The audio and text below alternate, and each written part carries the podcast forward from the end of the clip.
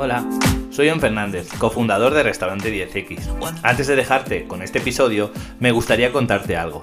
Lo primero es que si sientes que te estamos aportando valor con alguno de los episodios, te animo a compartirlo en tus historias de Instagram y a que nos etiquetes, arroba restaurante 10X, y que etiquetes al consultor de este episodio es muy importante para nosotros, para sentirnos queridos y para sentirnos más animados si cabe para seguir haciendo este tipo de contenido.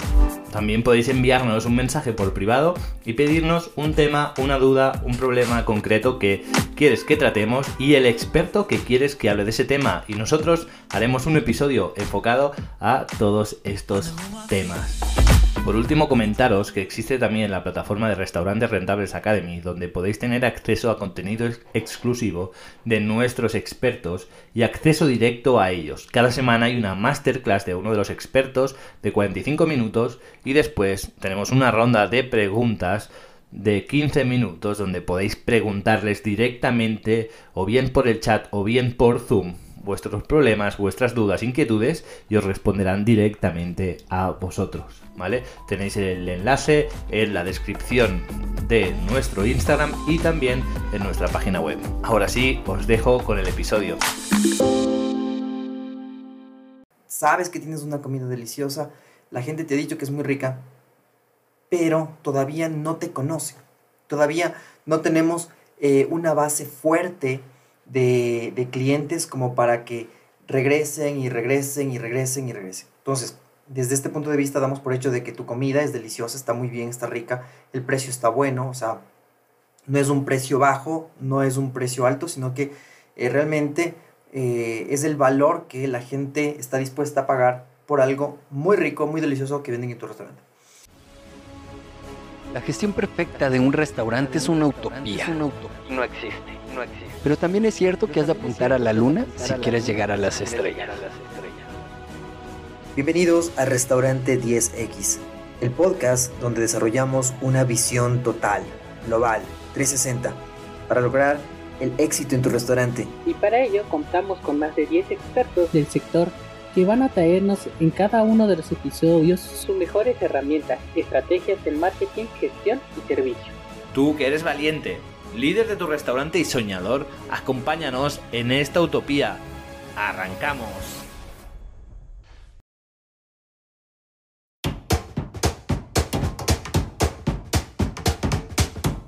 Ok, vamos a empezar. Entonces, hoy vamos a hablar sobre un tema que me encanta que se llama cómo establecer un plan de marketing de una forma creativa e innovadora pero sobre todo cómo llevar desde la estrategia hasta la parte más operativa mediante un plan de acción. ¿Cómo podemos lograr esto? Bueno, vamos a hacer el paso a paso, vamos a ir viendo y escuchando cada una de estas partes para que nos ayuden a formar realmente esta comunión entre la estrategia eh, de marketing que tiene que existir, cómo llevarla a través de un plan de acción, un paso a paso y claro, en este paso a paso vamos a encontrar muchas ideas eh, innovadoras para nuestro restaurante. La, teoría es la misma, pero vamos a aplicarla de forma que en este camino se encuentre ciertas eh, partes innovadoras para tu restaurante y sobre todo también eh, impulsar la creatividad. Con algunos ejemplos pues nos vamos a imaginar y vamos a, a crear realmente un valor para tu restaurante y sobre todo para tus clientes. Entonces, debemos empezar siempre por el objetivo, por la meta, por la meta grande. ¿Cuál es el objetivo de tu restaurante? Es decir, tienes o necesitas crear eh, más clientes, necesitas más clientes, eh, necesitas aumentar las ventas, necesitas específicamente aumentar más las ventas, o de pronto tú necesitas el, reconocimiento. Sabes que tienes una comida deliciosa, la gente te ha dicho que es muy rica, pero todavía no te conoce.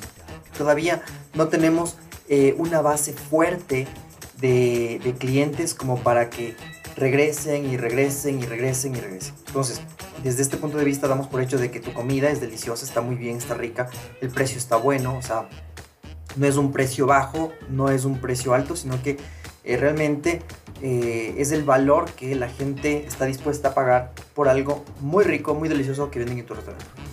Entonces, vamos a escoger uno de los objetivos.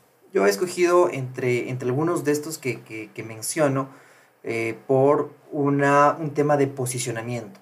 ¿Qué pasa si es que yo quiero posicionar a mi restaurante? Sé que tengo comida deliciosa, sé que el, el precio eh, está bueno y la gente está dispuesta a pagar. el boca a boca se genera y yo sé que es de largo plazo, entonces necesito algo más como para que empiece a, crearse ese boca a boca más rápidamente. Y para eso voy a crear una campaña, ¿sí? En mi plan de marketing que me ayude a que se posicione. En este caso vamos a ocupar un ejemplo de un restaurante hipotético que se llama Restaurante, Restaurante 10X. Y vamos a hacer una campaña de posicionamiento. ¿Cómo se traduce o cómo se sigue viendo esto en, el, en este plan de acción? Entonces empezamos ya, tenemos un objetivo, el objetivo básicamente aquí es de posicionamiento y lo que, lo que necesitamos establecer cuando ponemos un objetivo es que sea SMART. Recuerda, SMART quiere decir que sea específico, que sea medible, que sea ah, alcanzable, realista, que tenga que tener un tiempo. Entonces, acá lo que queremos es aumentar el posicionamiento del restaurante 10X con el cual se consigan al menos, al menos 10 clientes adicionales por esta campaña, 10 clientes semanales adicionales para los meses de enero, febrero y marzo. ¿sí? Entonces, cada semana vamos a estar buscando tener 10 clientes más, al menos durante 3 meses. Este es un clásico ejemplo de un objetivo para una campaña de posicionamiento relacionado con el marketing de tu restaurante. Ahora, ¿por dónde deberíamos eh, empezar si es que todavía no conocemos quién es nuestro cliente? Nosotros tenemos que empezar por el buyer persona. Es decir, nosotros tenemos que saber cuál es este cliente ideal, cuál es este cliente que quisiéramos tenerlo frecuentemente, si es que ya lo tenemos, quisiéramos replicarlo, y si es que todavía no sabemos, no estamos tan seguros de quién sería mi cliente con el que ya contamos y que viene frecuentemente, pues deberíamos hacer una encuesta con los clientes que ya tenemos, con los clientes frecuentes que ya tenemos, con eh, ciertas preguntas que nos ayuden a determinar justamente este buyer persona. Es decir, esta persona del segmento de acuerdo a su descripción demográfica. ¿Dónde vive? ¿Qué género tiene? ¿Cuál es su edad? Para poder crear un rango eh, cuál es su estado civil, cuál es su, eh, cómo, cómo, es su relación familiar, ¿no es cierto? ¿Es un hijo, es un papá, es un... Eh, qué, puesto ocupa en la familia? ¿Cuál es su nivel socioeconómico? ¿Cuál es la, la, cantidad de, de ingresos que percibe? Esto va a ser vamos a tenerlo de, de, una moda no, de un modo no tan, no tan específico, ¿no? sino que podemos establecer un rango que normalmente a mi restaurante 10X pues vienen clientes que tienen un ingreso, me voy a inventar, entre 1000 y 1500 dólares. Entonces yo ya sé más o menos cuál es este segmento al cual tengo que comunicar. Eh, pero no solo esta parte em, demográfica, sino que también necesitamos la parte psicográfica. Eh, cuáles son sus hobbies, cuáles eh, cuáles son sus entretenimientos, hace deporte, no hace deporte, de tal forma que cuando nosotros eh, podamos hacer una pauta en Facebook, podamos publicitar en Facebook o en redes sociales de acuerdo a, este nicho, podamos justamente tener, establecer estas condiciones que van a hacer que eh, nosotros comuniquemos específicamente a nuestro cliente que estamos aquí para servirle y que le va a encantar la comida que nosotros ofrecemos, en este caso en el restaurante 10X.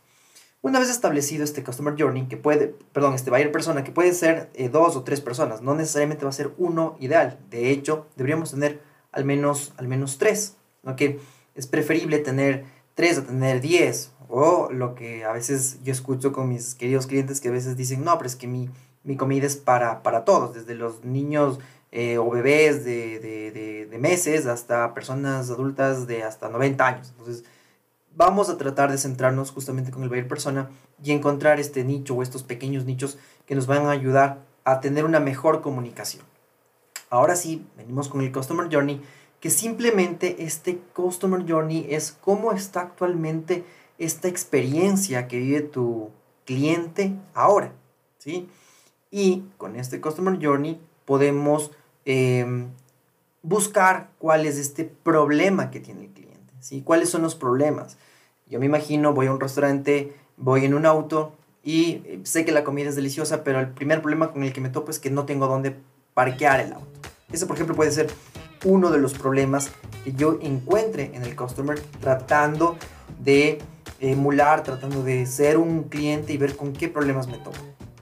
Esto lo que quiere generar es awareness, ¿cierto? Esta preocupación que tiene la marca por solucionar los problemas y ayudarlos, ¿no es cierto? Eh, entonces, ¿cómo recordará la marca? Aquí lo que tengo que hacer es crear este contenido de valor para mi cliente mediante las redes sociales tratando de recordar. Voy a poner el mismo ejemplo.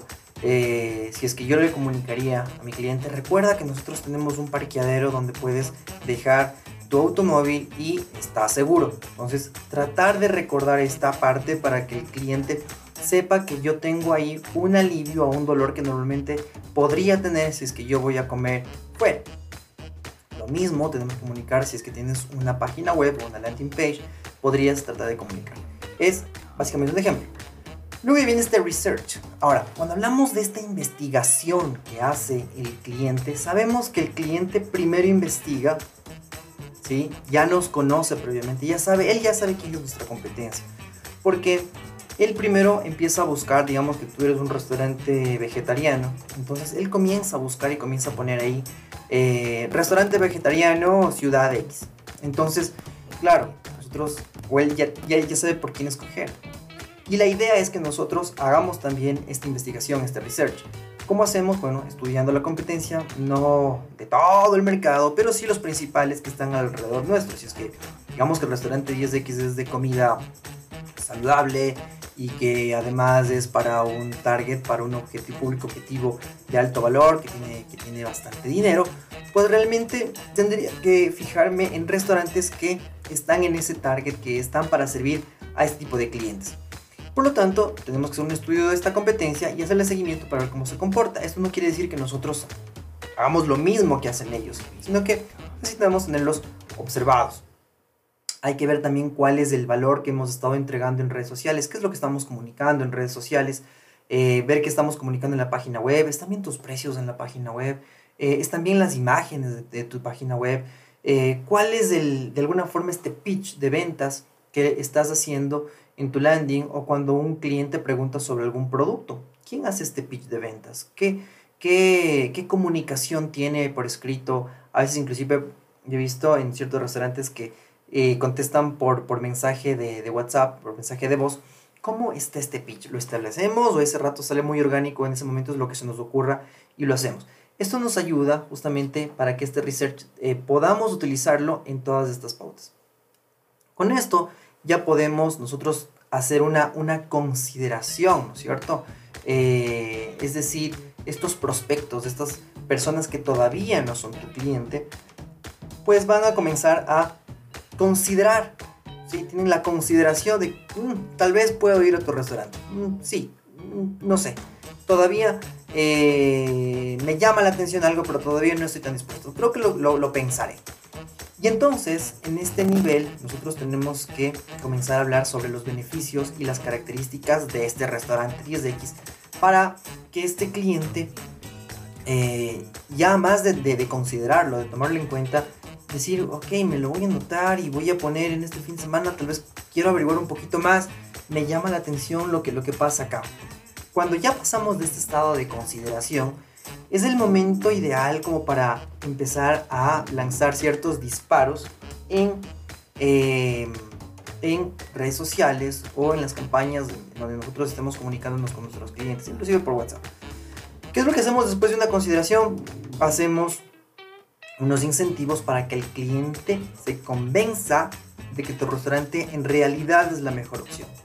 Y ahí tenemos que utilizar un discurso, puede ser una especie de pitch eh, cuando vengas a nuestro restaurante 10X, no tienes que preocuparte de, y ahí ponemos justamente los dolores que tiene, que tiene nuestro cliente o que podría tener. Por ejemplo, eh, tu peso, tu dinero, o inclusive quedar mal con tus invitados. Le, le decimos a que nosotros sabemos cuál es el dolor que tiene. y nosotros le vamos a decir cómo se va a sentir. Entonces, si, estamos, si hablamos de un tema de un peso, por ejemplo, decimos, te vas a sentir liviano. Te vas a sentir liviano con lo, con lo de aquí, no, no te vas a llenar, no va a ser una, no tenemos una dieta o un, eh, no tenemos platos ricos en carbohidratos, sino más bien en proteínas, en vegetales, eh, tomando en cuenta que este restaurante 10X hipotético sea de comida saludable, ¿no es cierto? Entonces te vas a sentir liviano. Eh, el tema del dinero, em, podemos decirle que le vas a sacar el mayor provecho a tu dinero. Y em, en el tema de que quede mal con los invitados, podemos decirlo, va a mejorar tu estatus con tus invitados. Y entonces nosotros ya sabemos la razón. Esto podemos decirlo después o dependiendo en qué nivel esté el cliente, podemos decirle en ese momento.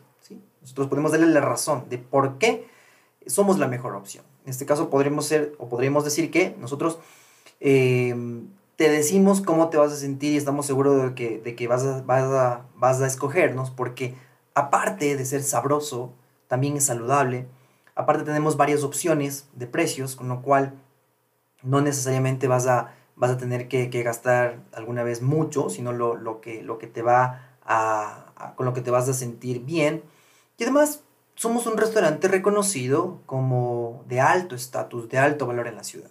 Entonces, este trigger viene con este conjunto de características y beneficios, entendiendo por, por beneficio el cómo se va a sentir, ¿no es cierto? Y la característica de es como la razón de por qué se va a sentir así. Esta parte viene a ser el trigger, ¿sí? Para que finalmente caiga una parte más abajo del embudo, donde realmente ya el cliente pues, pues compra, ¿no? Ya toma la decisión eh, de comer en el restaurante. Acá también tenemos que hacer ciertas, ciertas cosas en nuestro plan de marketing. Pero vamos más allá. ¿Qué pasa cuando ya comió y se fue? ¿Qué hacemos para, para retener a nuestro, a nuestro cliente? Entonces, aquí viene una especie de servicio postventa. Eh, preguntarle cómo estuvo su comida, eh, ya después de un día o al final de que coma o si no después inclusive a la siguiente semana para saber si es que hubo algún problema que a veces eh, no, no, nos hemos dado cuenta o pudo haber sucedido algún problema. Acá es donde viene toda esta parte de,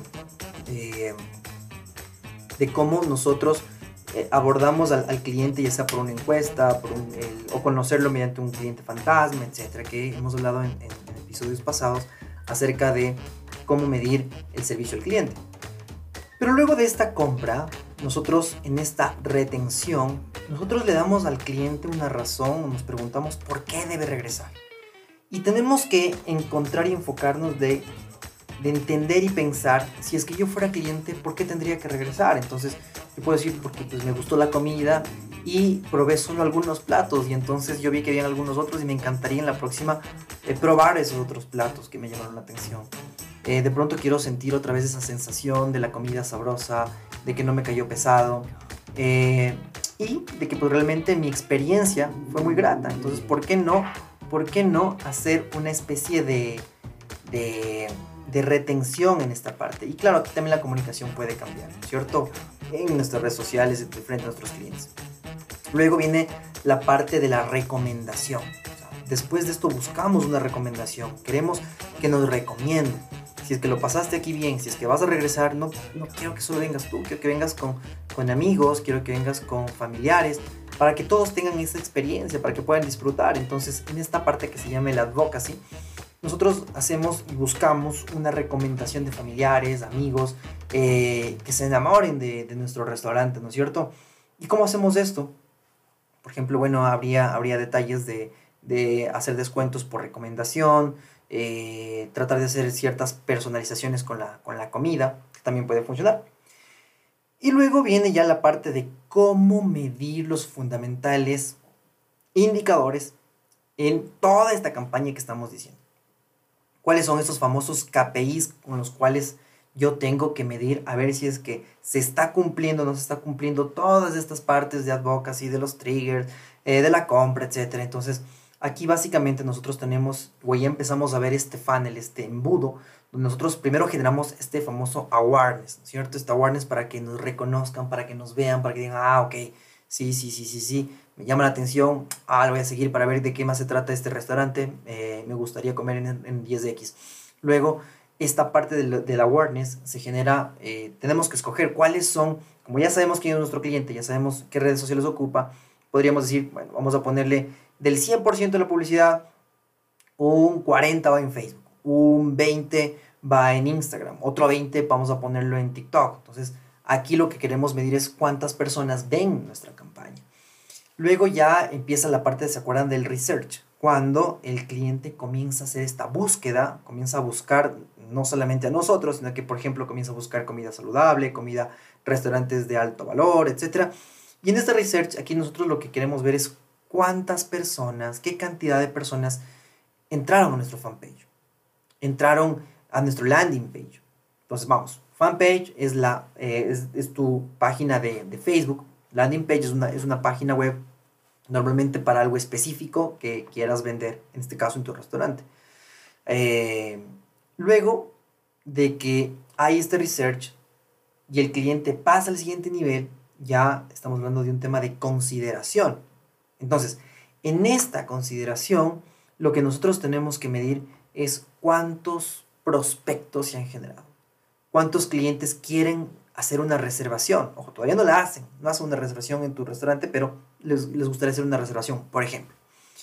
Y luego, pues vienen los, los disparos, ¿no es cierto? el trigger que nosotros acá podemos medir ya la tasa de conversión. Quienes en realidad se interesaron y reservaron. Para finalmente estar en esta parte de los clientes. Entonces, clientes, pues cuántos clientes, es decir, cuántos fueron a tu restaurante, comieron, consumieron, pagaron.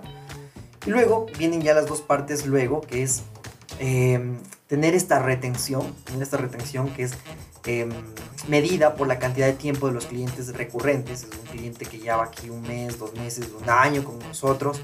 ¿Cómo medimos esa retención? ¿Cómo, ¿Cómo tenemos ahí en el mapa para saber si la gente está regresando y regresando o vino y ya se fue, ya no regresó? Y finalmente, este advocacy, ¿no es cierto? Esta recomendación. ¿Cómo podemos medir si es que sabemos que una persona vino por recomendación y de hecho hay que preguntar eh, y cuánto consumió? Podríamos de alguna forma medir los ingresos. De nuevo, hay algunas formas de medir, depende mucho del restaurante, si es que es de alta rotación, de baja rotación, si es que podemos conversar con clientes, si es que no podemos conversar directamente, o qué formas o medidas podemos tener para hacer todos estos eh, KPIs, todos estos Key Performance, Performance Indicators que nos ayudan eh, a medir justamente el desempeño de nuestra campaña. Y luego, claro, nosotros tenemos que ponerle un peso a cada una de estas mediciones, a cada uno de esta inversión que estamos haciendo. Y entonces para ver esta medición nosotros tenemos los medios pagados, los medios ganados, los medios sociales y los medios propios. ¿De qué se trata todo esto? Los medios pagados son aquellos que nosotros pues hacemos, hacemos una inversión, dicho así, nosotros podemos comprar volantes o flyers y eh, ocuparlos. Es importante que si es que nosotros hacemos flyers, también hacemos volantes, nosotros podamos tener o quedarnos con un código o que el cliente que presente la volante, nosotros después en el restaurante le, rompemos para saber que está usada y después contamos el número de volantes para ver si es que es efectivo o no es efectivo. Pero este es un medio pagado. También las redes sociales son pagadas. Cuando estamos hablando de que nosotros vamos a pautar una publicidad. Si que nosotros de pronto también vamos a, crear un blog, por ejemplo. Digamos que nosotros tenemos en nuestro restaurante 10X un blog que se dedique a hablar sobre la comida saludable y le, pautamos para que más gente vea, pues también este se considera un medio pagado.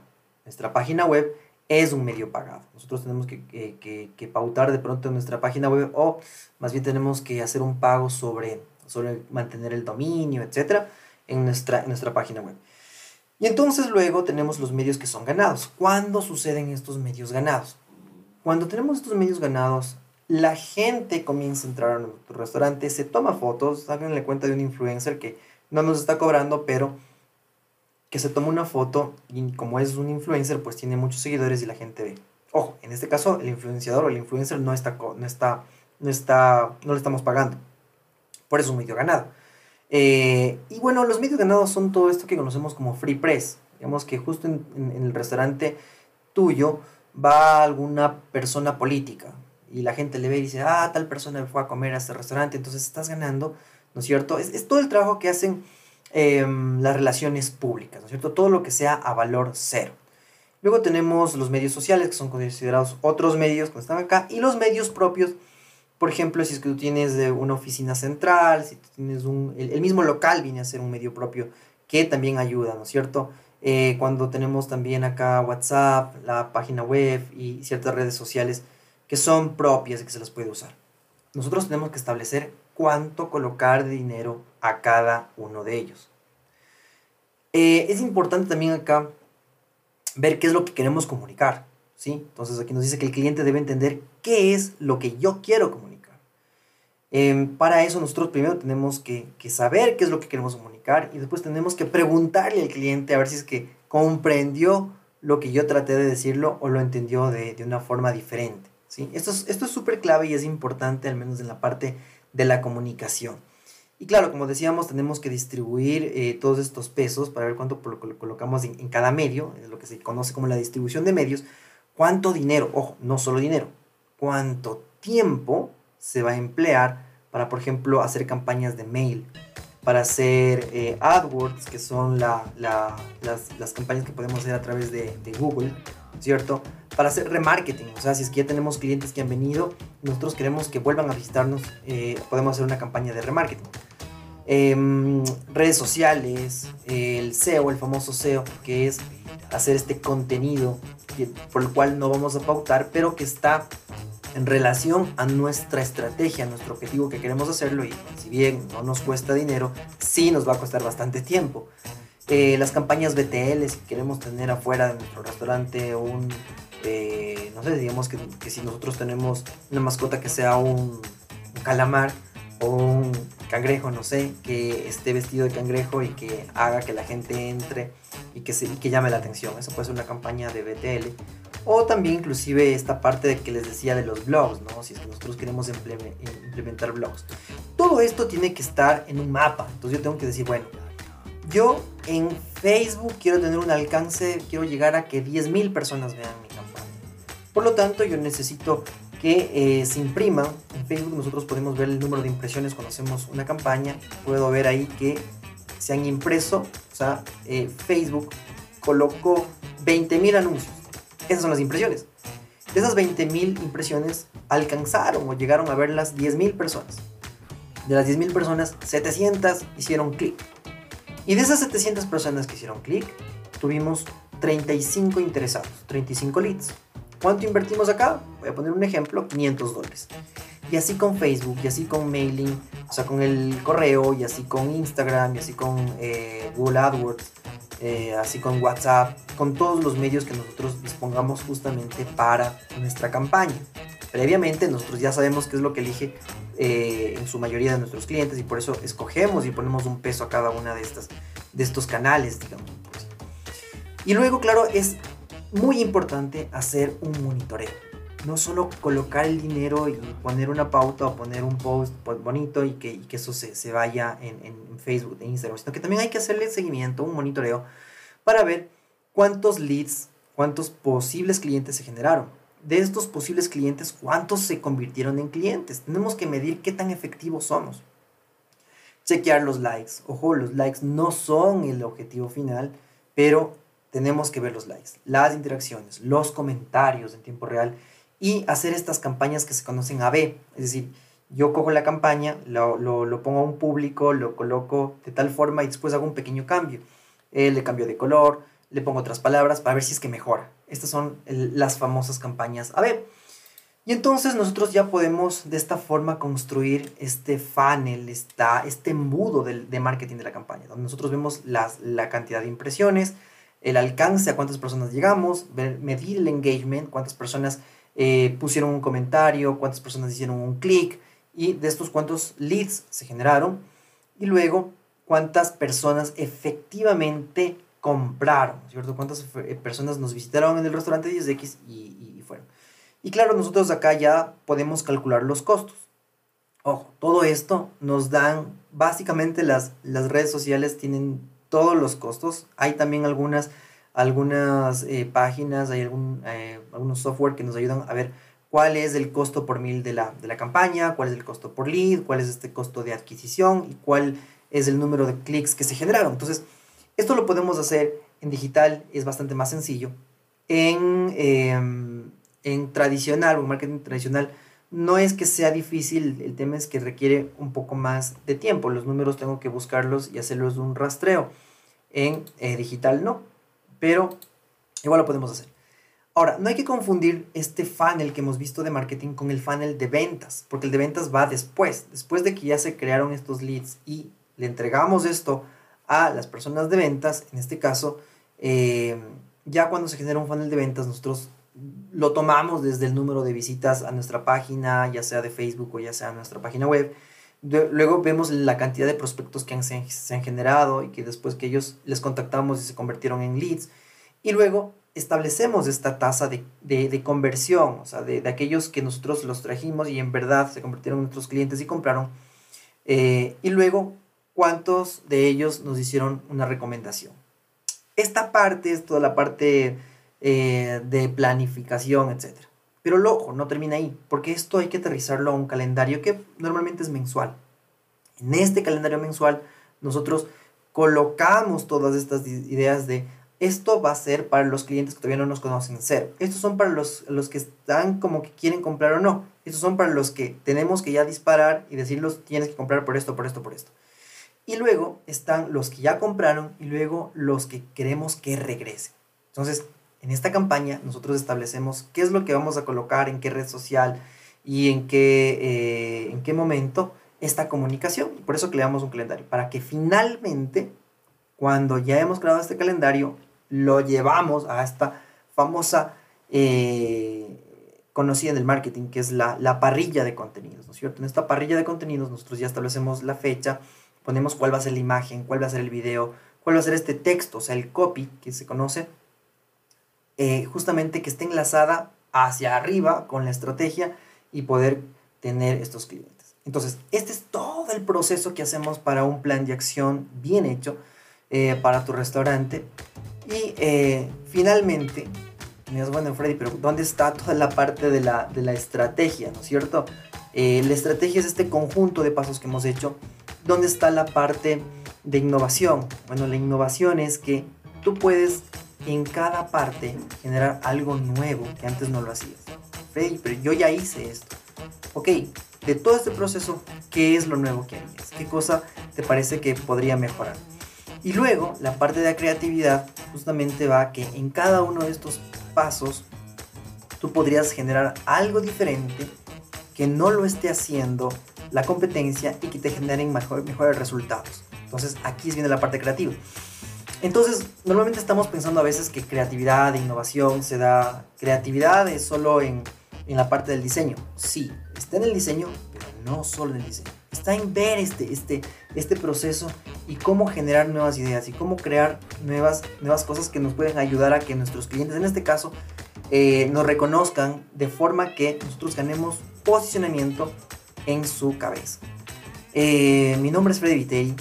A mí me encanta ayudar a los restaurantes para que se puedan ordenar, puedan mejorar, puedan eh, ser mejores, basándome en cuatro pilares que son marketing que hemos visto hoy, la parte de talento humano, la parte de finanzas, contabilidad y en la parte de procesos de operaciones. Espero que les haya gustado mucho este, este capítulo. Recuerden que estamos en todas las redes sociales. Eh, si nos escuchaste por Spotify o si es que nos viste por Instagram o por YouTube, eh, déjanos tus comentarios. Y les agradezco muchísimo. Quiero también agradecer. Normalmente no, no mando cuñas, pero quiero agradecer especialmente a, nuestra gente de, de, México que nos han escrito de, de algunas ciudades, especialmente de, de Veracruz. Muchas gracias por, por, por sus requerimientos. Eh, cuenten con nosotros, estamos acá para ayudarles. Eh, síganos escuchando y queda eh, el siguiente capítulo. Les voy a dejar de sorpresa. Ya van a ver lo que se viene. Muchas gracias y nos vemos. Hasta la próxima.